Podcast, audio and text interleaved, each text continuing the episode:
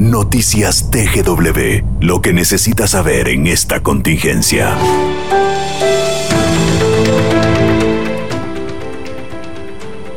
Muy buenos días, es un gusto saludarlos a esta hora de la mañana y presentar nuestra emisión especial de Noticias TGW. Tenemos 60 minutos con información del ámbito nacional e internacional, por lo cual le invitamos a quedarse con nosotros en el 107.3 FM La Voz de Guatemala. En portada tenemos los siguientes titulares. Estos son nuestros titulares. Guatemala está entre los 12 países de 131 que implementan acciones para erradicar el trabajo infantil. A partir de mañana, los sábados de 7 a 13 horas, se habilitará el servicio de inscripción de nacimiento en sede central del RENAP. Noticias en desarrollo, se realizan allanamientos en tres zonas de la capital por casos de extorsión. Guatemala, Escuintla y Cobán son los departamentos que más infringen el toque de queda. Este fin de semana el sistema transurbano hará ensayos previo a reinicio de actividades laborales en la nueva normalidad. Bomberos municipales rescatan a cuatro personas en camión que volcó en ruta que conduce a Chisec a Cobán. Dos personas no lograron sobrevivir. Desde la capital para la región occidental y planicie norte de Guatemala, Noticias TGW, la raíz de la información. De lleno a la noticia. 11 horas 6 minutos arrancamos de lleno con la información e iniciamos en el ámbito nacional. En el Día Internacional contra el Trabajo Infantil, el Ministerio de Trabajo da a conocer las acciones que emprende la cartera en el país Guatemala cuenta con dos centros para erradicarlo, porque somos Guate. Y juntos saldremos adelante. Este 12 de junio se celebra el Día Internacional contra el Trabajo Infantil. El Ministerio de Trabajo realiza acciones para erradicar el trabajo infantil en el país. La viceministra de Trabajo, Narda Ortiz, dio a conocer las acciones que se implementan para erradicar el trabajo infantil en Guatemala. Los retos que nosotros vemos como eh, eh, trabajo infantil es que de alguna manera eh, dentro de esta circunstancia de la pandemia hemos eh, se ha dado se ve que de alguna manera esto eh, sí afecta pero a la vez se está estableciendo con estas nuevas herramientas en cada uno de los departamentos seguir avanzando. Por ejemplo, nosotros tenemos como resultado que Guatemala, en los 131 países que está y que fue evaluado por el Departamento de Trabajo de Estados Unidos, y los avances significativos aparecemos en el lugar número 12. Eso nos permite a nosotros tener una estrategia nacional para la erradicación de trabajo infantil. En cuanto a la instancia que se tiene de la, erradicación de trabajo infantil y los avances que hemos tenido como Guatemala es que entre los 12 países que se han tenido avances eh, se encuentra Guatemala para la erradicación de trabajo infantil. Dentro de esos hay 131 países en el cual hay una evaluación por parte del Departamento de Trabajo de Estados Unidos y esos son los avances significativos de erradicación de trabajo infantil de Guatemala. Informó Rui Tejeda para la cadena de Radio Nacional. Siempre en estos temas, la gremial de palmicultores de Guatemala fortalece las condiciones laborales y el sistema educativo en las comunidades donde se encuentran sus plantaciones de aceite para erradicar el trabajo infantil, porque somos Guate. Saldremos adelante. El trabajo y la educación son los ejes primordiales de las empresas palmicultoras de Guatemala, por lo cual facilitan el acceso a la educación de los menores de edad que residen en las comunidades donde ellos tienen instalados sus plantaciones de aceite. Karen Rosales, directora ejecutiva de la gremial de palmicultores de Guatemala, manifestó que a través de estas acciones han beneficiado a más de 5.000 menores de edad en materia de educación y más de 20.000 personas con acceso a la salud. Sí, así es. Bueno, las operaciones de Palma en el país están principalmente en la región norte, nororiente y sur del país. Entonces, desde hace muchos años las empresas han eh, fortalecido infraestructura de escuelas, han facilitado acceso a educación no solamente a los hijos de los trabajadores, sino también a los niños que están en las comunidades donde las empresas están instaladas. Eh, se tiene un apoyo permanente con útiles escolares, apoyo con mobiliario en aulas, entre otros. Y yo creo que esto se convierte también en una cadena, ¿verdad? Al ser el, la producción de palma de aceite en Guatemala y permitir un medio de vida para los trabajadores, pues al final se convierte en un mecanismo por el cual los padres de familia tienen ingresos económicos y eso a la vez asegura de que los niños puedan estar desarrollándose en un medio que les asegure educación, salud, bienestar y, y entonces evita y disminuye los riesgos de, necesitar ir a, buscar un trabajo o un ingreso adicional. Rosales agregó que derivado de la emergencia del coronavirus COVID-19 y su impacto en la economía, es necesario fortalecer los mecanismos que permitan hacerle frente a esta enfermedad en el país para que esto no genere un incremento en el trabajo infantil. Una de las claves y la forma que desde el sector privado vemos el tema de cómo erradicar el trabajo infantil es buscando la prevención por medio de la educación de calidad. Entonces sabemos que ante esta pandemia que estamos enfrentando, pues hay una hay una situación en la que los niños no están asistiendo a las escuelas, por la, infraestructura no está disponible, no está abierta, entonces es ahí donde tenemos que ser propositivos y facilitar las condiciones para que los niños puedan seguir siendo educados, para que puedan seguir teniendo acceso a educación de calidad, a servicios de salud y de esa forma pues reducir la vulnerabilidad. Informó para TGW Alexander Girón. 11 horas 11 minutos, cambiamos completamente de información y es momento de conocer cómo están las condiciones del tránsito vehicular, específicamente en Villanueva. Para ello nos, nos acompaña en la línea telefónica Henry Quevedo, el portavoz de la Policía Municipal de Tránsito de Villanueva, a quien le damos la más cordial bienvenida a Noticias TGW. Henry, muy buenos días. Gracias, muy buenos días amigos de Noticias TGW. Les comunicamos de que tenemos muchas complicaciones en el tránsito a esta hora, especialmente el sector del frutal, donde la fluidez de vehículos que quiere incorporarse al sector de ciudad real es bastante. Por lo tanto, hemos empezado a trabajar carriles reversibles con la Policía Municipal de Tránsito de San Miguel Petapa. Este problema en el frutal es derivado a la alta carga vehicular que está circulando por el sector de Ciudad Real debido a que el transporte pesado que regularmente circulaba por el sector de Boca del Monte ahora lo está haciendo por el sector de Ciudad Real debido a los problemas que hay en la avenida Incapié. Y en Aguilar Batros tenemos mucha movilidad de tránsito en ambos sentidos. La acumulación de tránsito que quiere ingresar a la ciudad de Guatemala está en el kilómetro 13. Esto quiere decir que tenemos completamente llena la cuesta de Villalobos de transporte pesado y liviano que quiere ingresar al sector de la ciudad de Guatemala. En el centro de Villanueva las condiciones en el tránsito son un poco más favorables, pero tenemos también complicaciones en lugares cercanos a los mercados. Asimismo, estamos monitoreando los sectores donde las personas regularmente hacen compras y en donde se encuentran abiertos los supermercados para darle viabilidad al tránsito y evitar mayores congestionamientos. En el sector de Bárcenas tenemos un control total sobre el tránsito, hemos verificado hasta la ruta que comunica a Milpas Altas y no tenemos mayores inconvenientes, únicamente las novedades que les hemos reportado bastante delicadas en el sector del Frutal Zona 5 y Ciudad Real Zona 12, así que les recomendamos a las personas que transitan por esos sectores que lo hagan con tiempo para evitar cualquier inconveniente. Esta es la información que les tenemos a esta hora. Recuerde, en la Municipalidad de Villanueva somos gente de trabajo. Les deseamos un buen día y continuamos con más acá en CGW. 11 horas 13 minutos. Agradecemos a Henry Quevedo, portavoz de la Policía Municipal de Tránsito de Villanueva, por importante reporte compartido a esta hora. Feliz día, Henry.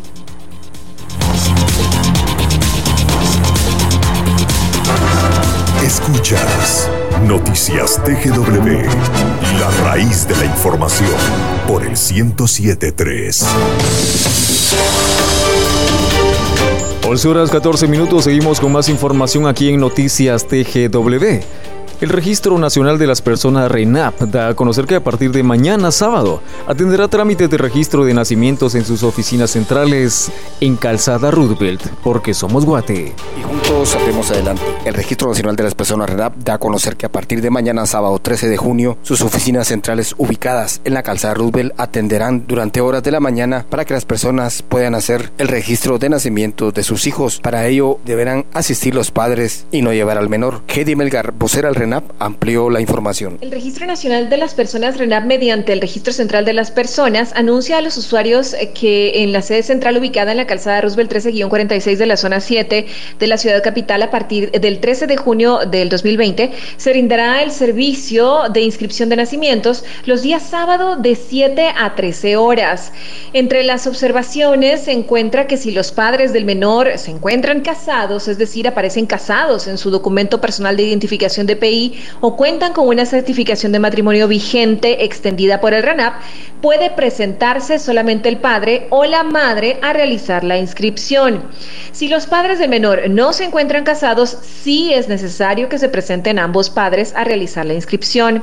Los padres deben llevar consigo su documentación y los requisitos completos de conformidad a la normativa legal vigente, como la presentación del DPI de quien asista a realizar la gestión y el informe de nacimiento extendido por el hospital, por el médico, la enfermera, comadrona o cuerpo de bomberos que haya atendido el parto. No es necesaria la presencia de los menores para la realización de la inscripción de nacimiento. Las recomendaciones se están realizando con el objetivo de cumplir con los protocolos establecidos para evitar las posibles aglomeraciones de usuarios y con ello pues salvaguardar la salud de los guatemaltecos. Se recuerda que a partir del 13 de junio del presente año se brindará el servicio de inscripción de nacimiento los días sábado de 7 a 13 horas en la sede central de RENAP informó Rui Tejeda para la cadena de Radio Nacional.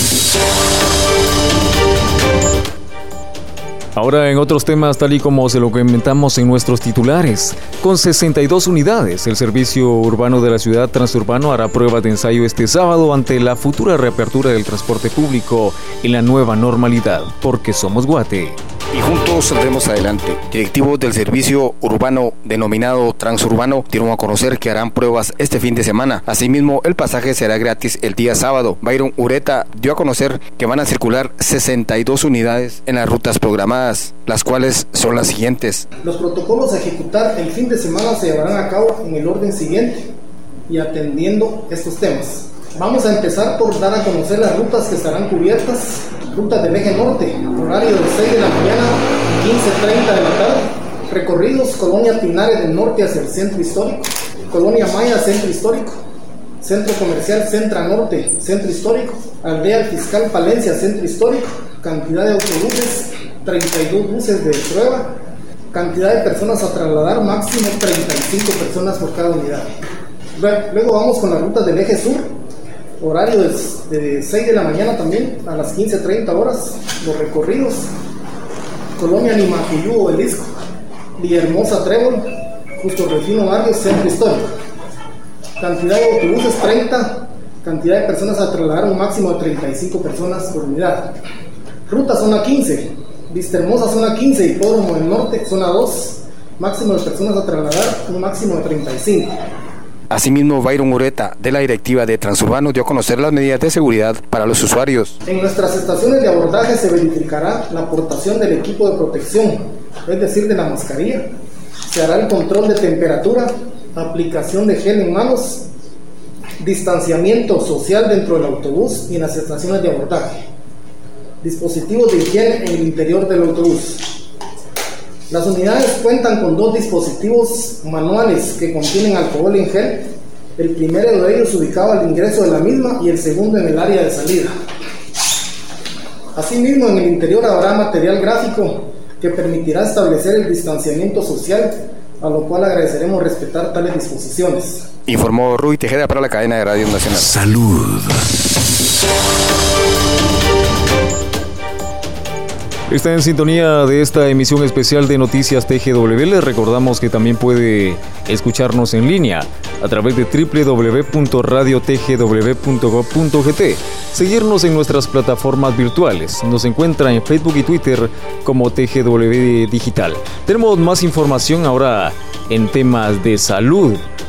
Se confirma el primer caso de COVID-19 en el Ministerio de Educación, por lo que se han fortalecido los protocolos de sanidad y desinfección de las instalaciones de recursos humanos para evitar la propagación del virus, porque somos Guate juntos saldremos adelante. A través de un comunicado publicado en su cuenta oficial de Facebook y Twitter, el Ministerio de Educación informa que se ha dado el primer caso de coronavirus COVID-19 en la Dirección de Recursos Humanos. Sin embargo, la persona tenía 14 días de realizar teletrabajo desde su residencia, determinándose que se trata de un contagio externo, manifestando la solidaridad y brindarán el acompañamiento que sea necesario. El Ministerio de Educación ha tomado las medidas preventivas del caso, incluyendo la trazabilidad de los trabajadores que de alguna manera hayan tenido algún contacto previo, enviándolos a realizar cuarentena preventiva como atención al protocolo establecido dentro de la institución, para el resguardo tanto del personal como de las familias. Adicional, se ha procedido a la desinfección del área de trabajo, mismo que se realizará en uno de sus edificios en la zona 1 de la capital. El comunicado indica que la cartera educativa funciona con el personal estrictamente necesario, tanto en las dependencias centrales como en las direcciones departamentales de educación, con el objetivo de cumplir con los diferentes protocolos establecidos para aquellas personas que se encuentran delicadas con alguna enfermedad crónica o personas de la tercera edad. Asimismo, reitera al pueblo de Guatemala a seguir atendiendo las disposiciones presidenciales de higiene y el distanciamiento social para frenar el contagio de la pandemia. Reportó Michelle del CID para la cadena de radios nacionales.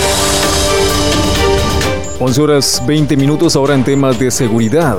Policía Nacional Civil reporta que los departamentos de Guatemala, Escuintla y Cobán registran el mayor número de personas detenidas por infringir el toque de queda porque somos Guate. Juntos saldremos adelante. La mayoría de personas que han sido detenidas por las fuerzas de seguridad han violentado el toque de queda. Sin embargo, los agentes han sorprendido a personas escandalizando la vía pública, ingiriendo bebidas embriagantes, cometiendo hechos ilícitos. Incluso algunas personas han intentado agredir a los elementos de la institución policial. Edwin Monroy, portavoz de la Policía Nacional Civil, manifestó que más de 24 mil personas han sido detenidas a nivel nacional durante los operativos realizados de las 16 horas del 22 de marzo a las 5 de la mañana del 12 de junio. Haciendo el recuento a través de nuestra comisaría y unidades especialistas, son 24.606 personas las que han sido puestas a disposición de los diferentes juzgados, la mayoría por infringir el toque de queda. Los departamentos que más capturas eh, presentan hasta el momento son el departamento de Guatemala, Escuintla y Cobán. Los departamentos con menos reporte de personas capturadas son Izabal y Totonicapán. Monroy agregó que durante los operativos los agentes también verifican verifican que las personas que se movilizan a bordo de un vehículo cuenten con el permiso vigente. La verificación de los documentos que portan algunas personas, los que puedan circular, media vez presenten un documento vigente que los ampare en cuanto a la movilidad. Las personas que no cuenten con, este documento, recuerden que la movilización interdepartamental hasta el momento está restringida. Hacemos un llamado a la población, por favor colabore y acate las decisiones establecidas por nuestras máximas autoridades. Informó para TGW Alexander Bomberos municipales rescataron a cuatro personas que estaban atrapados en la cabina de un camión que volcó en el kilómetro 231 ruta que conduce a de Cobán a Chisec, Alta Verapaz. Solo dos personas lograron sobrevivir porque somos Guate saldremos adelante. Por un espacio de tres horas, elementos del casco negro utilizaron equipo especial para rescatar a cuatro personas que quedaron atrapadas en la cabina de un camión que transportaba verduras, luego que por causas que aún se desconocen, este volcara en el kilómetro 231 jurisdicción de Cobán. Edwin Benavente, portavoz de bomberos voluntarios, manifestó que al efectuar el rescate constataron que dos personas habían fallecido y las otras dos fueron trasladadas a un centro asistencial. Así es, eh, queremos dar a conocer que en el kilómetro 231 hay una ruta que dirige de Cobán a Chisec. Ahí por causas que se desconocen volcó un camión que transportaba verduras con placa C 325 DBX. En dicha cabina quedaron cuatro personas atrapadas. Eh, elementos de las 36 compañías trabajaron por más de tres horas con equipo especial denominado Quijada de la Vida para poderlos rescatar. Al Hospital Nacional de Cobán fueron trasladados Wilfredo Alexander López Montenegro y Luis Armando Carlel Monzón de 39 y 18 años respectivamente. Lamentablemente en la cabina quedaron fallecidas dos personas de sexo masculino que no pudo, no pudieron ser identificadas. Benavente agregó que durante la época lluviosa atienden 50 emergencias por accidentes de tránsito al día. Por tal motivo hace la recomendación a los conductores de respetar los límites de velocidad y verificar que su vehículo esté en óptimas condiciones. Que nosotros recomendamos, eh, bueno, a los mm, motoristas es que usen su, su casco de protección y que manejen con baja velocidad, ya que por el asfalto mojado entonces tienen el riesgo de sufrir caídas hay algunas que son lamentables pues porque son muy fuertes. Y a los automovilistas también se les recomienda que tomen sus debidas precauciones en este en esta época de lluvia. Una es que revisen las llantas ese es un factor muy importante porque a veces utilizan las llantas muy lisas y van a una velocidad excesiva. Entonces lo que nosotros recomendamos es que por favor tomen sus precauciones que no abusen de la de la velocidad. Informó para TGW Alexander en el 1073 está la raíz de la información. Noticias TGW.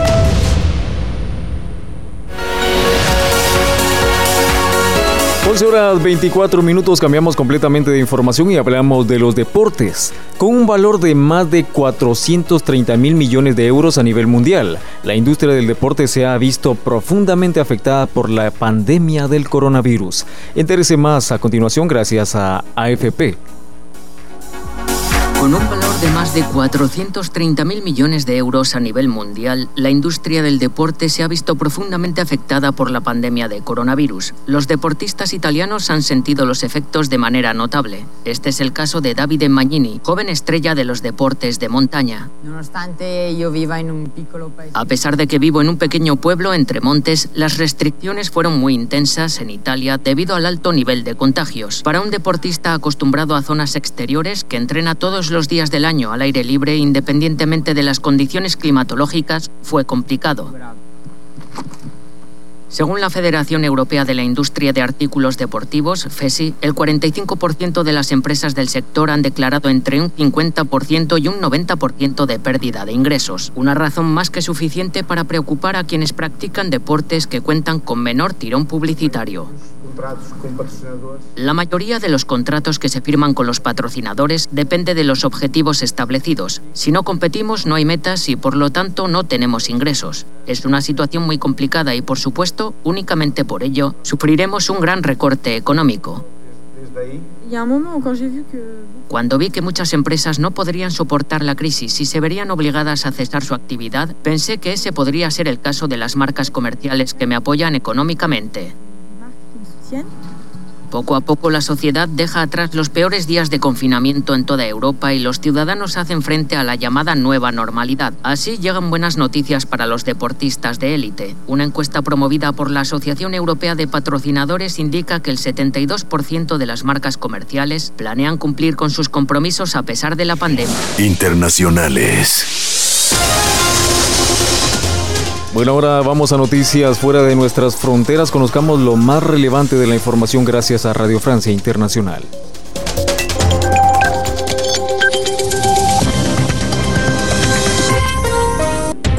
El primer ministro italiano Giuseppe Conte declaró este viernes ante magistrados de la Fiscalía de la ciudad de Bérgamo, en el norte de Italia, como parte de la investigación sobre su gestión de la crisis del coronavirus. Se trata de establecer técnicamente quiénes serán los responsables de declarar las llamadas zonas rojas. Son zonas con más contagios y muertes durante el inicio de la epidemia, lo que enfrenta al gobierno central con las autoridades de la región de Lombardía en manos de la ultraderechista Liga. La guerra de Trump contra la Corte Penal Internacional CPI continúa. El presidente estadounidense ordena sanciones económicas y prohíbe el visado de funcionarios de la Corte que investiguen y procesen a militares estadounidenses, justo cuando el tribunal está investigando presuntos crímenes de guerra cometidos por soldados estadounidenses en Afganistán. Escuchamos al canciller estadounidense Mike Pompeo. No podemos quedarnos de brazos cruzados mientras nuestra gente se ve amenazada por un tribunal falso y no lo haremos. Y tengo un mensaje para nuestros aliados en el mundo. Su gente podría ser la próxima, especialmente aquellos de países de la OTAN que lucharon contra el terrorismo en Afganistán junto a nosotros. Precisamente en Afganistán, al menos cuatro personas murieron en un ataque contra una mezquita en Kabul, la segunda en menos de dos semanas en la capital.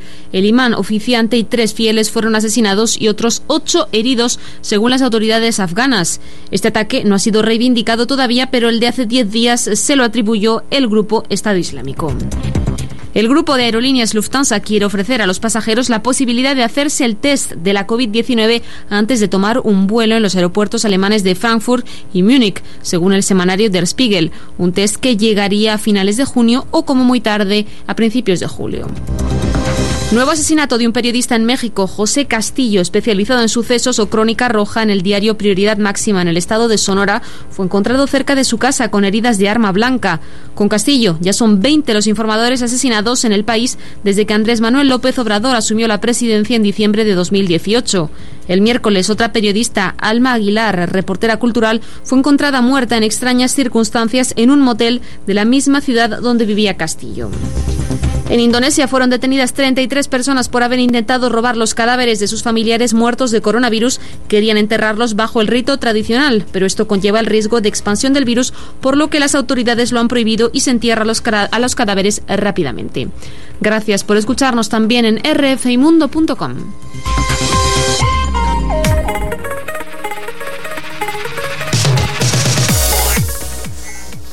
Se cumple la primera media hora de información. Es momento de hacer una pausa, pero los invitamos a quedarse en sintonía del 107.3 FM porque enseguida regresamos con más noticias.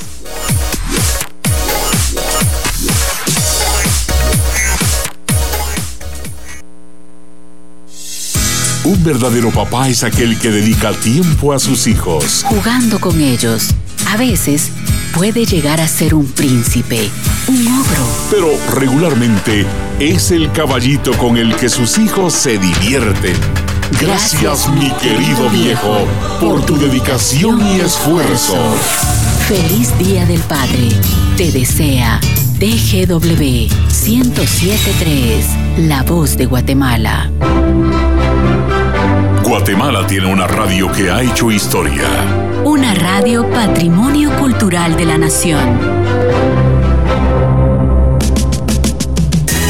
Porque somos la Radio Nacional. Volviendo a las raíces.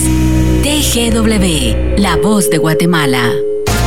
Las noticias más relevantes del día están en Noticias TGW. Única emisión durante la época de contingencia a las 11 de la mañana, de lunes a viernes, transmitiendo desde la capital para la región occidental y la planicie norte de Guatemala. Noticias TGW, la raíz de la información. Por el 1073 de TGW. Nuestros locutores no te acompañan esta tarde en vivo, porque TGW, la voz de Guatemala, está tomando todas las medidas para contener la pandemia del COVID-19. Y en este momento, nuestras instalaciones están siendo sanitizadas y esterilizadas. Agradecemos tu comprensión. Te afirmamos que esta medida no obedece a que ninguno de nuestros colaboradores haya dado positivo, sino todo lo contrario. Queremos prevenirlo y protegerlos. Y por eso nos hemos tomado este tiempo. Gracias por tu comprensión. A partir de mañana ya nos escucharás nuevamente con todo el ánimo que nos caracteriza. TGW, la voz de Guatemala.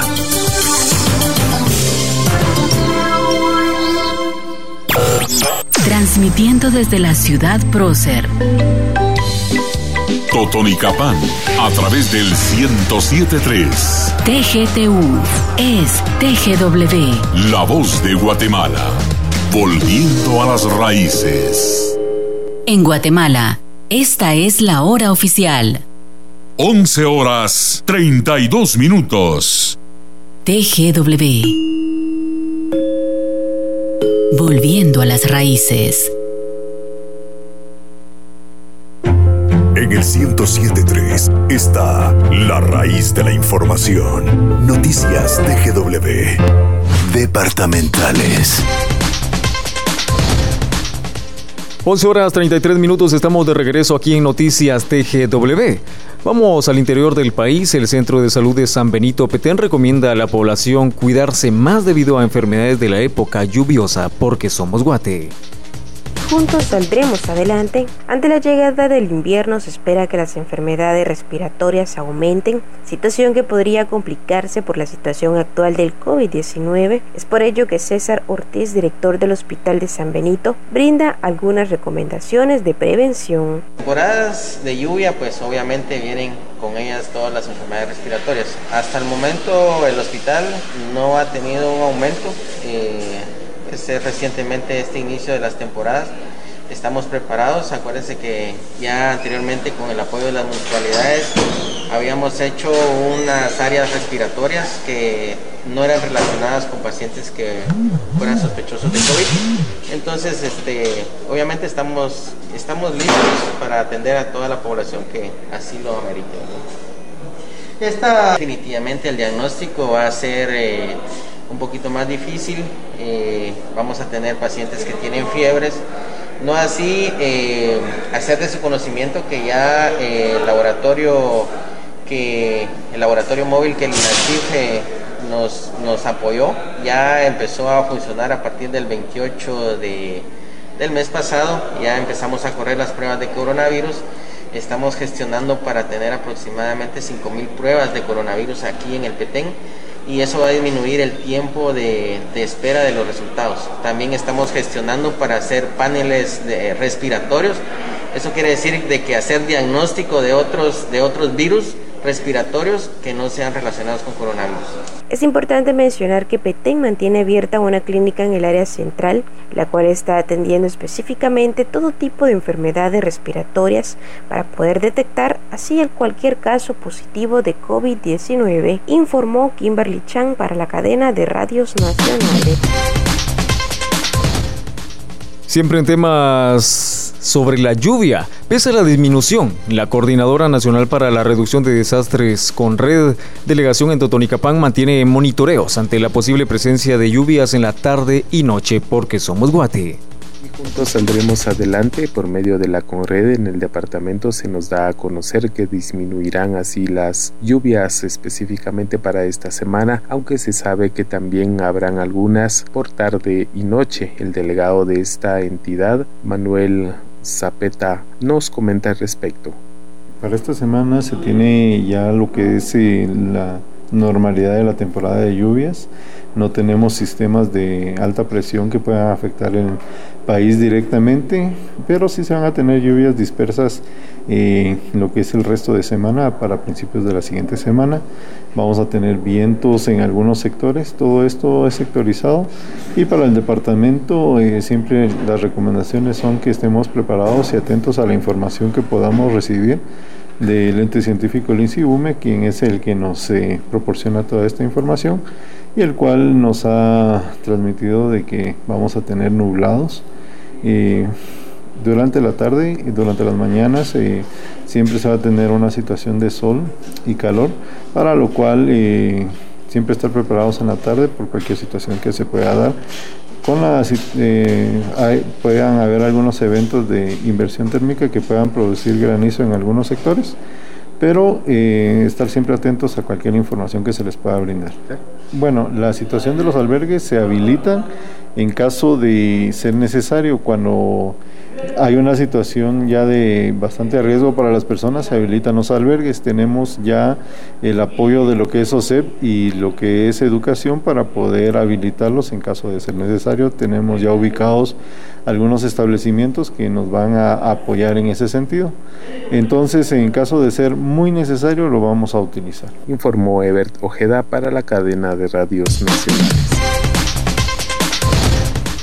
11 horas 37 minutos, la Dirección General de Transporte, Delegación San Marcos, ya ha diseñado un plan estratégico de desinfección, el cual será implementado al momento de reactivarse el transporte extraurbano porque somos Guate. Y juntos saldremos adelante. El delegado de la Dirección General de Transporte, Fabricio Paurut, habló sobre la importancia de contar con un plan que contemple los protocolos necesarios al momento de reanudar la circulación del transporte urbano y extraurbano en el departamento de San Marcos. Esto luego de una reunión en la que participaron autoridades departamentales y representantes de esta institución. Cabe resaltar que, si bien es cierto, no existe una fecha definida para esta reactivación, es importante eh, empezar a trabajar para estar preparados de la manera más responsable y no caer en, en improvisaciones a la hora de implementar este este plan que nosotros tenemos.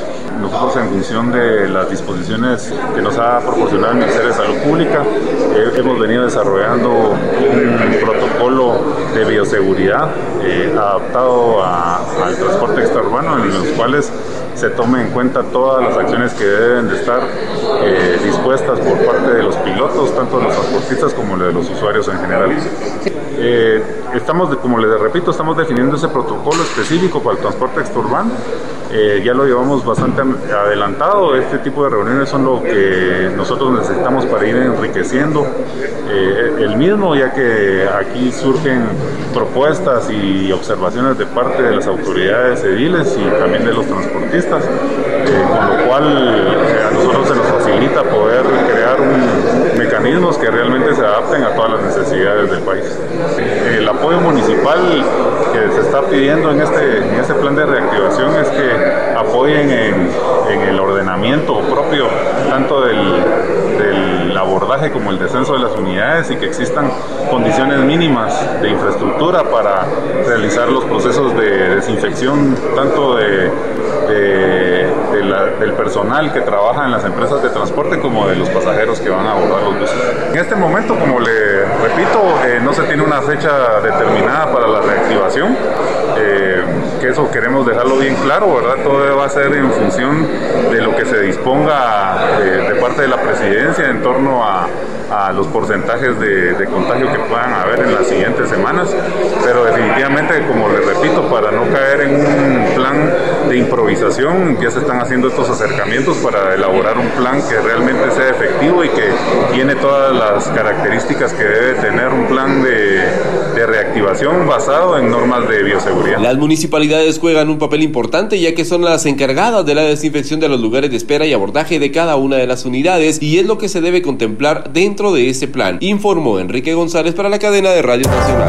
La actualización y la inmediatez están en Noticias TGW, la raíz de la información, por el 1073. La entrevista.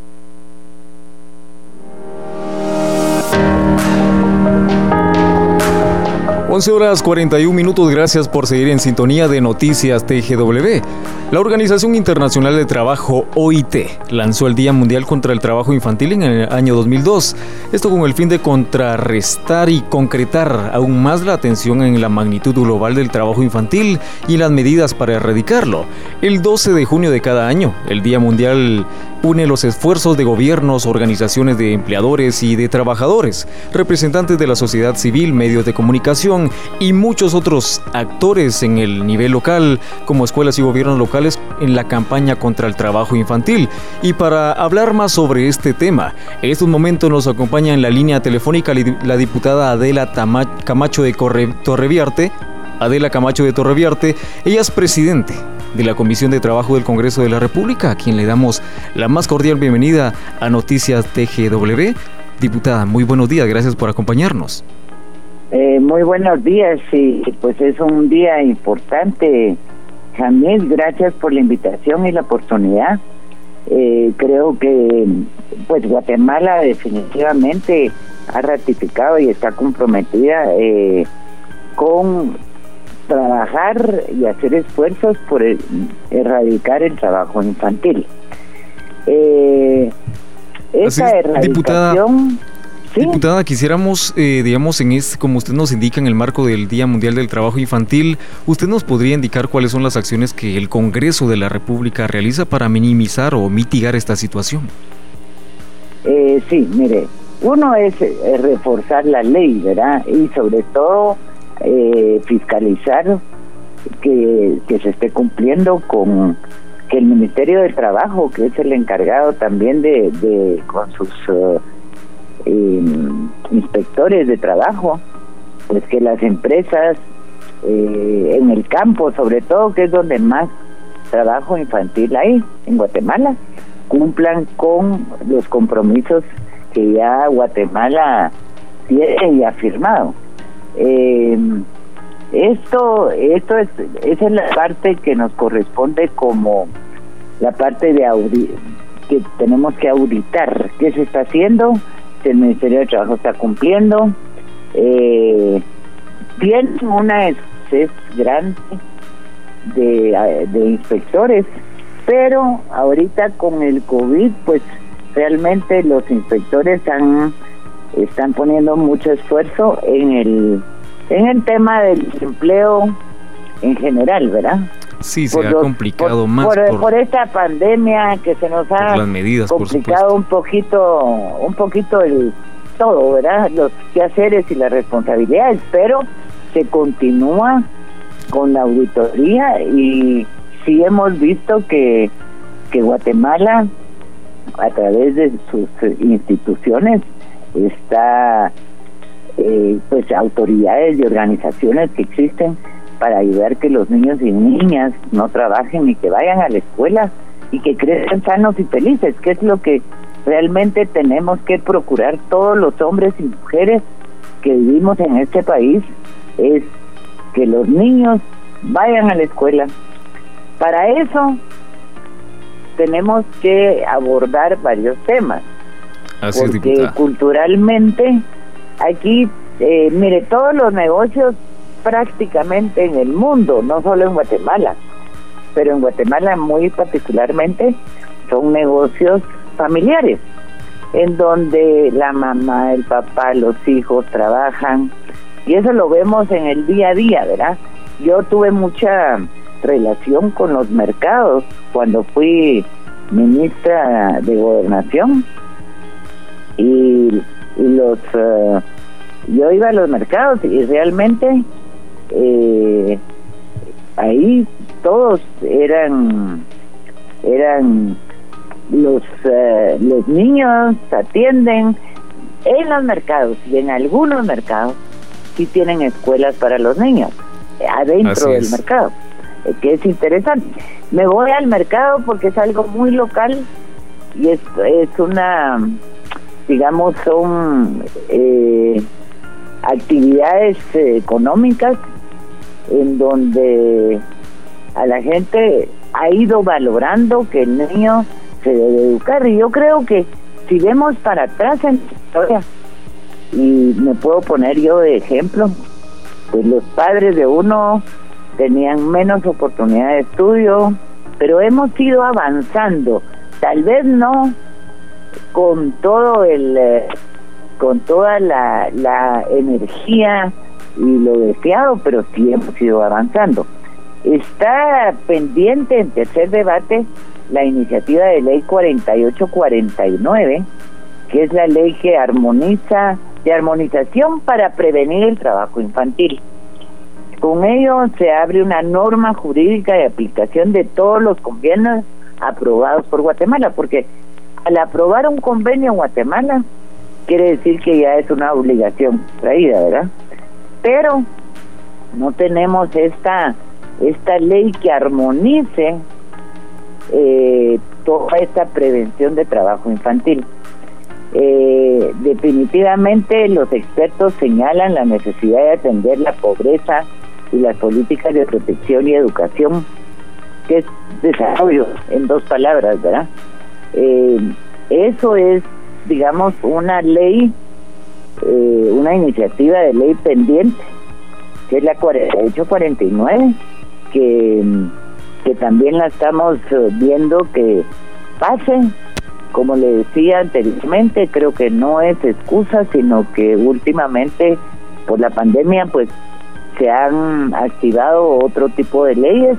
Definitivamente. y aparte de, esto, aparte de esto, ¿verdad, diputada? Está eh, hay un poco de, dificultad para promover estas iniciativas, avanzar en estas iniciativas, diputada Torreviarte. ¿Usted nos podría indicar también qué acciones interinstitucionales hay entre el legislativo y el ejecutivo para minimizar el trabajo infantil en Guatemala? Mire, ahí a nosotros como nos corresponde, yo creo que el Ministerio de Educación está haciendo su, su trabajo. Eh, em, en cuanto a, a, la responsabilidad de los padres y involucrar cada vez más a la comunidad en la importancia de la educación.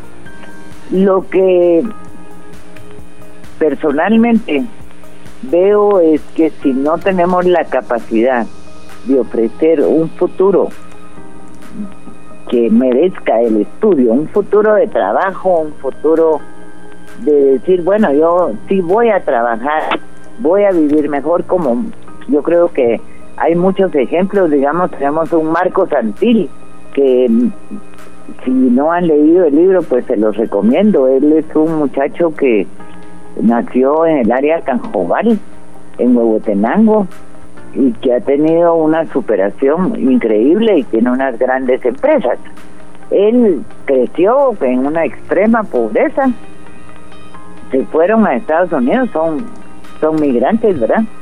Eh, y allá él dice que estudiaba y trabajaba, digamos, al mismo tiempo, ¿verdad? Pero ya después de los 15 años, porque yo creo que hay que legislar para que también los jóvenes no se les prohíba el trabajo de las vacaciones de colegio, que a uno, yo creo que todos hemos trabajado en vacaciones de colegio y nos hace mucha ilusión el tener un poco de dinero eh, para poder gastar, ¿verdad? Entonces hay que, ese fue un tema que fue discutido en el Congreso un poquito, fueron las edades, para que los jóvenes si puedan trabajar eh, legalmente en las vacaciones, que yo creo que es algo bueno porque además uno va adquiriendo experiencia, le sirve de orientación de lo que le gusta, pero eso se da más en los centros urbanos. En el campo, eh, la gente todavía dice, pero ¿para qué va a estudiar mi hijo si va a ser igual que yo, un campesino? Que no es que esté demeritando en absoluto, porque saber de la tierra es, es una maravilla, ¿verdad? Y, pero la gente no ve el futuro de, de una educación si no tiene algo de oportunidades de empleo. Entonces yo creo que van de la mano los dos temas. Y uno, para que el niño no abandone las escuelas, es la educación bilingüe, ¿verdad? Porque en el área de los idiomas mayas, si el niño va a la escuela y no entiende lo que la maestra está hablando, realmente el abandono de la eh, de la de estudios al tercer grado es muy alto todavía. Sí, definitivamente, eh, diputada. Pierden el interés y pierden el, eh, pues no conocen. Entonces, esos esfuerzos sí se están haciendo también desde el, desde el Ministerio de Educación. Eh, y obviamente la pobreza, ¿verdad? Todavía tenemos mucho pendiente para que haya más riqueza. Yo creo que hoy con esta pandemia tenemos que salir más fortalecidos. Eh, va a tomar años porque la recuperación económica no va a ser fácil, eh, pero también hay que plantear nuevas ideas de cómo abordar la economía, de cómo el empresario, los empleados son sus socios, porque prácticamente uno, los empleados son parte tan importante de, del quehacer de todos, digamos. Yo en el Congreso, pues mi equipo de trabajo es como parte de una familia porque me hace ser más eficiente o menos eficiente, ¿verdad? Así es, Entonces es valorar el trabajo también. Sí, diputada Camacho de Torreviarte. Diputada, ya para finalizar esta entrevista y gracias por el aporte que usted nos brinda, un mensaje final para la audiencia de Radio Nacional TGW sobre apoyar el erradicar, más bien dicho, el trabajo infantil y también a seguir las medidas de prevención por el, esta pandemia que se vive a nivel mundial. Mi mensaje es que nos enfoquemos en la niñez la niñez necesita de nosotros los adultos para tener una mejor calidad de vida. Eh, tenemos que erradicar el trabajo infantil, tenemos que mejorar nuestra educación, estimular mucho a los niños y sobre todo darles mucho amor en la casa, eh, que tengan un ambiente armonioso, porque un niño que es que ha visto violencia en su casa es un niño que va a ser violento en, eh, en la sociedad guatemalteca. Entonces, a nosotros eh, esto es son los patronos, los padres de familia, el gobierno y todos tenemos somos responsables de erradicar el trabajo infantil. Así es, diputada, le agradecemos este importante aporte que usted nos brinda a esta hora para esta emisión de Noticias TGW. La diputada Adela Camacho de Torreviarte, ella es presidenta de la Comisión de Trabajo del Congreso de la República, quien nos estuvo dando detalles sobre cómo se está trabajando desde el legislativo para la erradicación del trabajo infantil. Diputada, que tenga un excelente día. Igualmente, muchísimas gracias, Amir. Bendiciones. Bendiciones.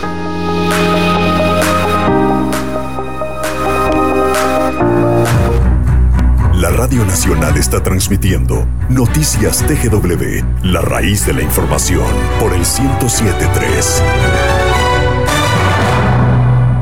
El tránsito. 11 horas 54 minutos, momento de conocer cómo están las condiciones del tránsito vehicular, específicamente en la ciudad capital. Para ello nos informa Emilcar Montejo, vocero vial en la Municipalidad de Guatemala. Escuchemos. La Policía Municipal de Tránsito de Ciudad de Guatemala le informa que se habilita el paso vehicular en el puente El Naranjo de Misco a Guatemala. Esto por el retiro de un camión con fallas mecánicas en ese importante sector. También le estamos reportando la presencia de bomberos municipales en el crucero de la Sexta Avenida y Quinta Calle de la zona 9 en la pista derecha. Esto por la colisión de una motocicleta y un vehículo particular. Este último se dio a la fuga. Para los usuarios que van a utilizar el Boulevard Liberación le pedimos mucha precaución, especialmente si ingresan al viaducto de Tecumán, yendo de zona 9 hacia zona 8, ya que durante la madrugada se hicieron trabajos en ese sector. Se ha revitalizado parte de la cinta asfáltica y en el otro tramo hay un cambio de textura. Esto específicamente por los trabajos que se tienen que realizar también durante esta jornada nocturna.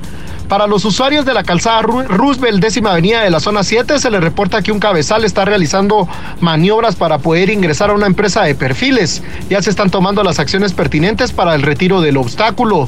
También queremos informarle que hay mucha actividad en los mercados de la ciudad. Estos están habilitados desde las 6 de la mañana hasta aproximadamente las 4 de la tarde. Así es que tómelo en cuenta si usted va a llegar para no llegar acompañado, utilizar su mascarilla y por supuesto seguir los lineamientos y las restricciones que se mantienen en el marco de la seguridad sanitaria. Por último, queremos reportarle que agentes de la PMT de Ciudad de Guatemala siguen realizando operativos para el cumplimiento de las medidas desde el Ministerio de Economía, desde el Ministerio de Comunicaciones y por supuesto las que mantiene la Municipalidad de Guatemala en cuanto al apoyo gubernamental que se debe mantener por el tema del estado de emergencia y calamidad. Entre estos operativos para la restricción de transporte pesado y también para el traslado de personas en la ciudad de Guatemala en vehículos autorizados. Por favor, manténgase pendiente y alerta. Nosotros le deseamos que tenga anticipadamente muy buen provecho. En directo. 11 horas 57 minutos tenemos importante información en directo desde la sede del Ministerio de Comunicaciones ubicada en zona 13. Se firma un convenio de compromiso ético y de buenas prácticas para entidades públicas y privadas a favor de la prevención de la violencia sexual, explotación y trata de personas. Para ello tenemos en línea telefónica a Erika Escobar desde el lugar que nos informa al respecto, porque somos Guate. Y juntos saldremos adelante. Gracias, Jamid. Buenos días a ti y a los radioescuchas. Te comento que el viceministro Mariano Díaz del Viceministerio de Transporte del MISIBI firmó el convenio de compromiso ético y de buenas prácticas para la prevención de los delitos, con la finalidad de dotar a los elementos de Provial con herramientas para poder prevenir las prácticas de delitos contra la mujer, entre ellas la trata de blancas o trata de personas. Esto es para que cuando veamos a alguien en las carreteras se pueda estar siendo víctima de un delito de trata de personas, especialmente las mujeres, podamos acercarnos a Provial y ellos puedan identificar que existe la posibilidad de este delito y este pueda ser evitado. Las autoridades, empleados y funcionarios públicos de estas instituciones consideran que deben de ser un ejemplo para poder adoptar buenas prácticas para la prevención de la violencia sexual, explotación y trata de personas en los centros de trabajo y en las carreteras. Con esta información retorno a los estudios, informó Erika Escobar.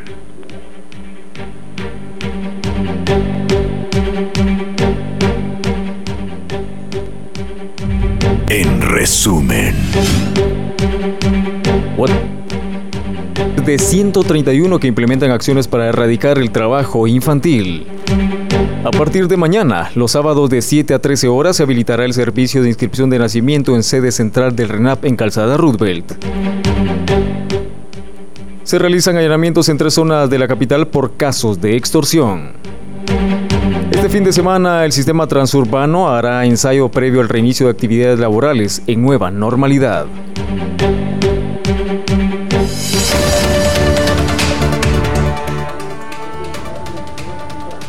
De esta manera, como llegamos al final de esta emisión de Noticias TGW, agradecemos su sintonía en el 107.3 FM. La voz de Guatemala lo invitamos a quedarse conectado de las radios nacionales a través del 107.3 FM y seguirnos en línea a través de www.radiotgw.gov.gt. Un servidor Hamid Velázquez, muchas bendiciones.